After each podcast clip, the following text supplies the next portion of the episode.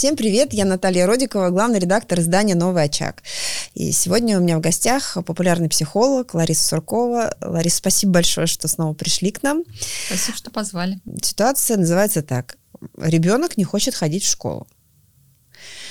И я помню, как я с ней столкнулась впервые. И я была очень зла. Э, я прям чувствовала внутри себя, что у меня разочарование перерастает в такое раздражение, да.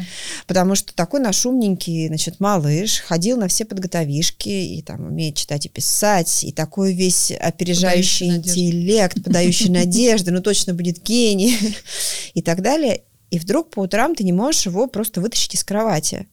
У него то одно, то другое, то что-нибудь болит, то еще что-нибудь. И в конце концов он говорит, что он не хочет идти в школу. Я бы даже э, типичный с родительского форума uh-huh. взяла комментарий. Мама пишет, не понимаю, что происходит. Э, сын хотел в школу, мечтал, готовился, писал в прописях, с удовольствием покупали канцелярию и рюкзак. На третью неделю сентября откат. То голова болит, то живот, то не выспался, подозревая, что дело не в самочувствии. Угу. Хотя, наверное, ну, не знаю, может и в самочувствии.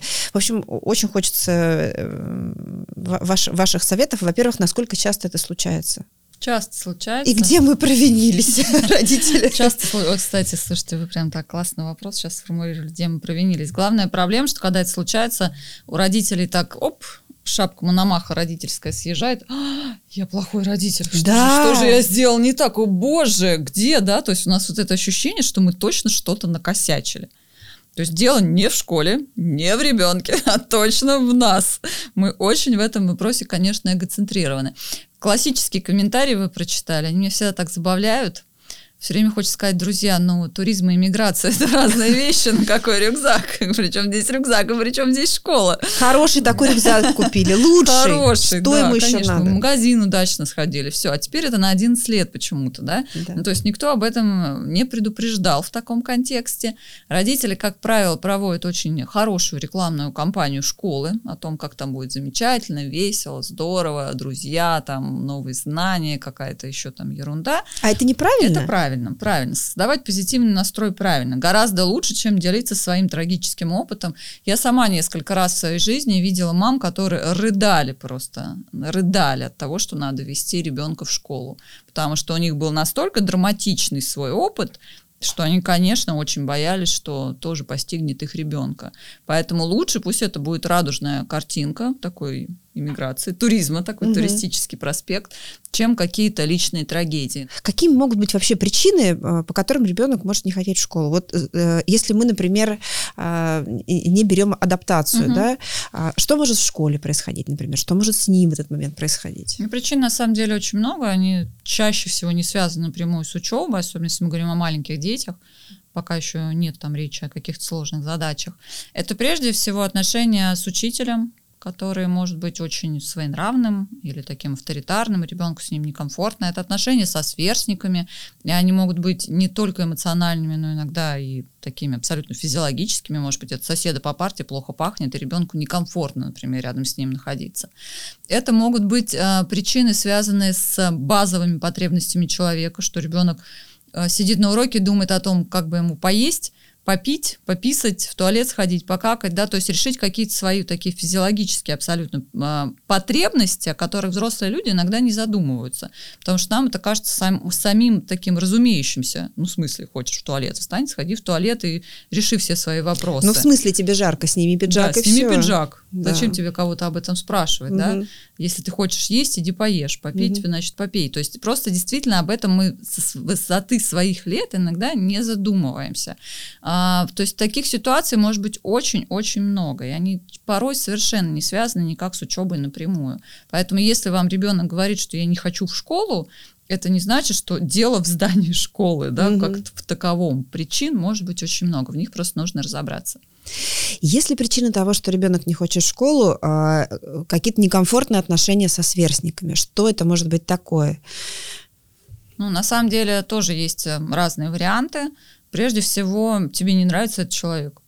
Ну, вспомним о том, что ребенок это личность, у него есть свое мнение, и кто-то ему может нравиться, а кто-то не может не нравиться. Он, может быть, не нравится ему внешне он не хочет с ним коммуницировать, а кто-то навязывает ему какие-то отношения. Это тоже очень частая проблема, особенно у малышей, что их стараются взять в оборот какой-то компании или какой-то дружбы, а ему не хочется. Может быть, он вообще интроверт, он хочет быть сам угу. собой, и ты вообще ему не интересен.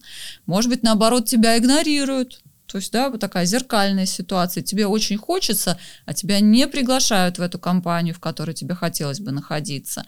А, может быть, ты ревнуешь, так часто бывает, что из детского сада переходит в школу дружная какая-то компания, а там раз новые дети. А, и точно. твою подружку увела другая. Да, да, тебе очень хочется, ты ревнуешь и переживаешь, и страдаешь, что ее нет рядом. То есть ситуаций взаимоотношений может быть очень-очень много. Какие советы можно дать вот э, именно в отношениях э, со сверстниками? Что родитель может такого сделать или сказать, чтобы ребенок как-то гармонично включился в это или гармонично не включился, если ему не хочется? А, знаете, я бы начала с того, что родители это все-таки коллектив. И не надо сразу, чтобы дергался глаз от слова родительский комитет, но от родительского комитета зависит очень много.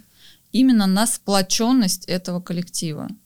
Постарайтесь а, использовать там те же самые выходные дни, встречаться где-то в парке, общаться вне формальной вот этой обстановки школьной. Чтобы дети а, могли, чтобы дети могли подружиться, покоммуницировать, увидеть себя с другой стороны с какой-то, свои именно вот эти взаимоотношения, ну, сбиться да. в компании в какие-то. В школе-то они друг друга Конечно. как могут узнать? Они сидят, да, этого. сидят просто глядя в свои тетради, перемены маленькие, бегать нельзя, взаимодействовать не, не, не умеют да. и тоже не понимают как. Поэтому от родителей зависит очень многое. То есть ваша задача не как знаете, часто бывает, обороняя интересы своего ребенка, мы стараемся обесценить другого, рассказывать, да, ты он тебе вообще не нужен, и вообще там у тебя таких будет, знаешь, сколько.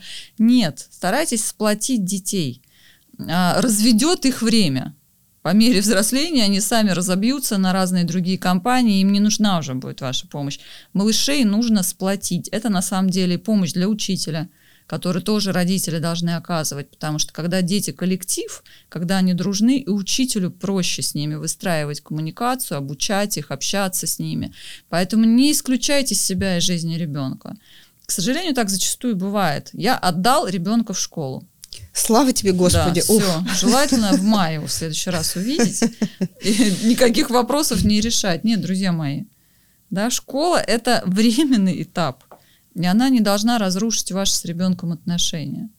А так тоже очень часто бывает. Поэтому не исключайте себя из жизни ребенка, особенно пока он начальную школу заканчивает.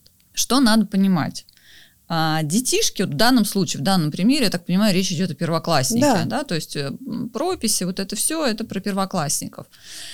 А, что мы должны понимать? Чудесный возраст 7 лет, ну плюс-минус плюс-минус, да, дети идут в школу около 7 лет. В этот момент они проживают э, кризис 7-летнего возраста.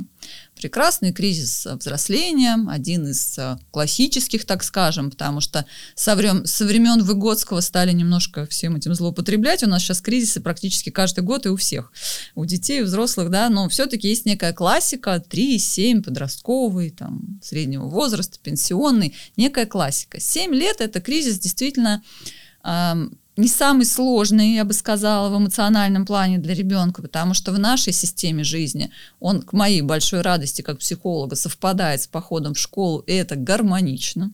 Еще раз попрошу тех, кто еще не успел отдать туда детей, не стремитесь это сделать слишком рано. То есть все-таки чем ближе к 7 годам, тем лучше. Чуть позже тоже лучше, чем раньше однозначно всегда и для всех детей, какой бы он ни был умный, талантливый, читающий, подающий надежды. То есть, да, он все равно ребенок.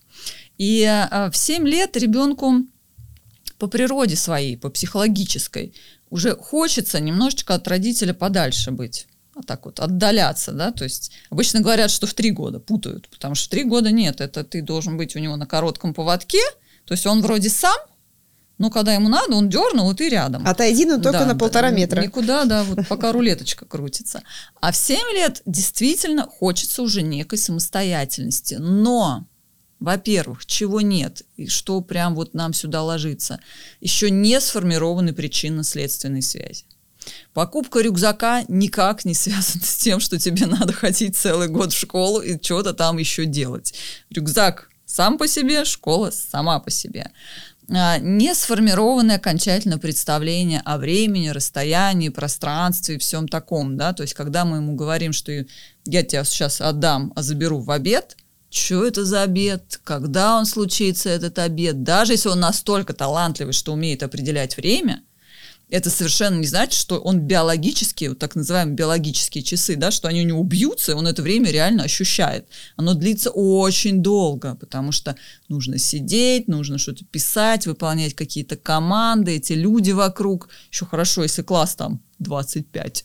Да, а если да, 40, кто они вообще все, дышать нечем, душно, места мало, да, то есть это все ему некомфортно, он ребенок, он к этому Форма не готов. непривычная, Форма, пиджаки чешется, рубашки, блузки, да. вот эта вся история. И вот он три недели отбыл там, и она говорит, хватит. Ну, как бы я раньше жил без этого, и был умненький, читал, писал, считал, и вообще все Подавал умею, надежды, да. главное. Зачем мне вот это? Мне это не интересно это никакого не имеет отношения к вам, как к родителю. Это Спасибо не, большое. Да, Такое это не облегчение. значит, что вы плохой родитель или что-то сделали не так. Это нормальный этап развития, адаптации ребенка в рамках школы. Как нормально, да, что у него в какой-то период времени появляются зубы, в какой-то период времени он начинает сходить, а в какой-то говорить. Также нормально, когда он проходит адаптацию к новым условиям жизни. Это, кстати, не только школа, может быть, что угодно. Переезд в другую страну, да, то есть рождение ребенка Еще в семье. Да? Тоже три недели он его любит. Это все нормально, так должно происходить, но очень много зависит от наших реакций. Потому что если мы начинаем сразу испытывать чувство вины, это беда, потому что если мы чувствуем вину, мы пытаемся найти решение, комфортное максимально для ребенка, естественно, но при этом нам тоже нужны какие-то виноватые. То есть, чтобы ребенку стало хорошо, надо что-то починить. Мы пойдем воспитывать учителя, мы пойдем там что-то еще делать, разбираться в родительских чатах, еще что-то такое делать. То есть поразбираться, кто виноват, кто нашей деточке поможет. А реально самое главное, что мы должны ему дать, мы должны дать ему любовь, заботу, внимание, тактильность, полноценные выходные – а полноценные выходные это не когда он из школы сел за гаджет и сидит там два дня отдыхает, как бы, да. Угу. То есть он должен двигаться, он должен шевелиться, он должен гулять.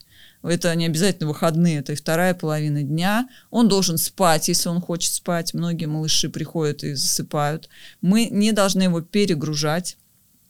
А, стандартная абсолютно уже теперь, к счастью, рекомендация, но я ее повторю. Откладывайте все кружки на потом. Однозначно должно быть нормальное питание, потому что многие дети, попадая в условия школ, либо не едят вообще, потому что им это непривычно и не нравится, и невкусно, ну, либо едят да, вспомним, там только что, хлеб, например. Да, что вспомним, да, кстати, вот с хлебом едят Беда только хлеб. Прям, это да, вот у меня беда. двое из трех детей, они как раз вот проходили это, ели только хлеб Хлеба наелись, потом живот болит, потом у тебя запор, потом тебя всего раздуло, потом ты сидишь на уроках, мучаешься, потому что и газы, и все, да, то есть... И ну, не можешь сходить в туалет, потому что Конечно. стесняешься лишний раз попроситься, потому что туалет некомфортный и так далее. А вода? Тоже вот, да, вот у нас стоит угу. вода, казалось бы, для всех это нормальная часть жизни. Но в школах, даже когда есть кулеры, есть возможность воды попить, опять-таки им никто не напомнит. Часто эта культура не сформирована, то есть, естественно, есть решение бутылку воды дать и сказать, что вот можно пойти налить. Многие родительские комитеты обеспечивают в классах, чтобы были кулеры, угу. была вода, но не напоминают, у ребенка это не сформировано, он не ощущает эту обезвоженность. А мозг-то начинает страдать. Напомним, да, что там 40 человек, дышать, дышать нечем, нечем окна не открывают, потому что, не дай бог, продует. У нас все это еще есть в головах, да. Дышать нечем, мозг уже все плачет, а потому а что еще, воды нет. Да, а еще а, полчаса тебя э, интенсивно нагружают какой-то информацией, это тоже физически это тяжело. тяжело, это очень тяжело. Поэтому это просто обязанность родителей в противовес дать движение. Вот вышел он из школы, заберите у него этот груз знаний в буквальном смысле, дайте неподъемные рюкзаки, дайте ему бежать, прыгать, скакать на ушах, делать что угодно, чтобы он двигался. Многие родители как на это реагируют?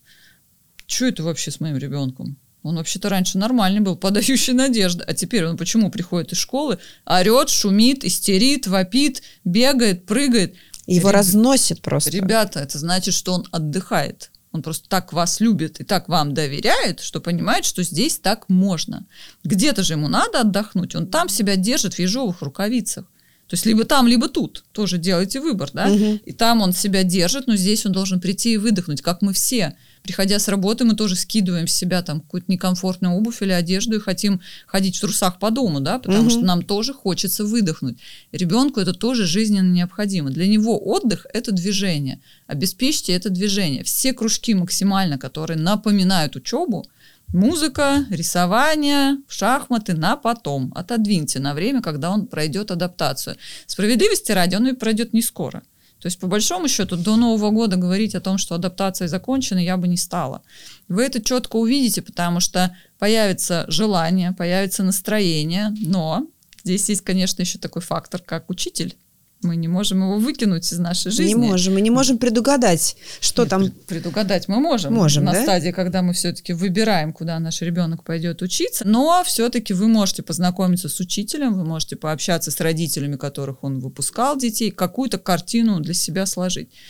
И э, здесь все-таки мы учителя выкинуть не можем, а учитель-то не один. Есть еще там физкультурник, еще учитель музыки, еще там учитель из ЗОА, да, то есть целый большой букет. Это не один взрослый. Вдруг в жизнь ребенка влетело большое количество значимых взрослых, которые каждый со своими правилами, со своими устоями, и все что-то от него хотят, от бедного. Все-таки ребенку надо помогать. То есть помогаем мы тем, что мы а, даем ему двигательный режим, нормальный, неограниченный. Обеспечиваем большую Выгулите моторику в полном объеме. Вообще не мелкую. Не А то мелкую, щас у нас, как большую услышат, Сразу моторику. все пойдут горох Конечно. перебирать, да, и прописи писать. Нет. Движение. Мы двигаемся, мы выгуливаем, мы гуляем. Вместе бегаем, гуляем. прыгаем, по выходным, может быть, плаваем или там что угодно делаем, лишь бы было много движений в жизни ребенка. Это очень важно. Мы смотрим на его питание адекватное, оно, конечно, должно быть сбалансировано, должны быть любимые блюда. Это Макароны. А сосиски. Почему нет? Почему нет? Да. Макароны, сосиски, спрячьте туда томат перемолотый, Мгм. нормально, да, все пойдет, чтобы животик работал, чтобы настроение было хорошее. Потому что если вы ему еще и дома будете давать все, что он не любит после того, что он видел в школе, а ему это не нравится и не хочется. Но еда – это базовая потребность, это какая-то элементарная радость, которую, кстати, можно и вместе с ребенком готовить. И предлагайте ему вместе продумывать меню, и вместе где-то те же самые макароны сварите в этот момент, поговорите, обсудить, что было в школе. Разговаривайте с ребенком развернутыми вопросами. С вопросами какая проблема? Э, Нам же все время говорят, интересуйтесь тем, что происходит у ребенка в школе. И, естественно, что мы первым делом делаем, Что когда... в школе? Да, когда Нормально. приходим с работы, там сидит замученный ребенок, уже, который не может уже ничего. Как в школе дела? Мгм. Мы же хотим быть хорошими родителями. Да. Нам же сказали интересоваться. Но этот вопрос, который, ну, на самом деле вызывает икоту, наверное, у всех, да? Что в школе, скажи А что, что-нибудь по-английски, станцуй там, и так далее, да, краткое содержание. Нет, спрашивать надо иначе. Надо спрашивать, что у тебя сегодня было хорошего, чем тебе запомнился этот день, что ты нового узнал, с кем ты сегодня подружился или пообщался, что тебе удалось, что у тебя получилось, а что не получилось, потому что неудачи не, не менее важны, чем удачи, да, может быть, иногда и более важны, потому что именно в этом нужна поддержка ребенка. А, быт, весь быт, тоже им надо интересоваться и не стесняться. А ты кушал? А ты что ты сегодня у вас там было на завтрак, на обед? А с водичкой как? Все нормально, водичка? А ты сориентировался, где у вас туалет? Тебе удается сходить в туалет? А если там туалетная бумага? А может быть, тебе нужно ее дать с собой? А если у тебя не получилось? Ой, да, не получилось, терпел. Надо обязательно сказать, что не нужно это делать, не нужно терпеть. А не болит ли у тебя животик? А если он у тебя болит, то, может быть, тебе нужна какая-то мягкая помощь. А давай я тебе дам э, специальные капельки. А мы сейчас с тобой на ночь их выпьем, а с утра уже все твои проблемы разрешатся, ты сходишь покакать, все будет хорошо. И ты не будешь об этом думать в школе. Потому что иногда бедные дети, сидя на уроках, думают о том, как покакать, пописать и что поесть. Потому что очень хочется кушать, а вот эту кашу им не хочется. Мгм. Поэтому иногда не хочу в школу не имеет никакого отношения к образованию и к школе, а имеет вообще отношение к совершенно другим вещам, в которых просто нужно разобраться.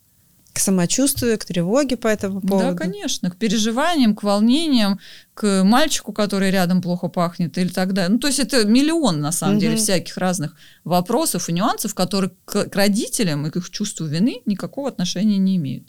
Вы такую сейчас сразу хорошую сказали, я не, ну, ты можешь вот это сделать, да, и, и завтра ты не будешь думать об этом Конечно. в школе.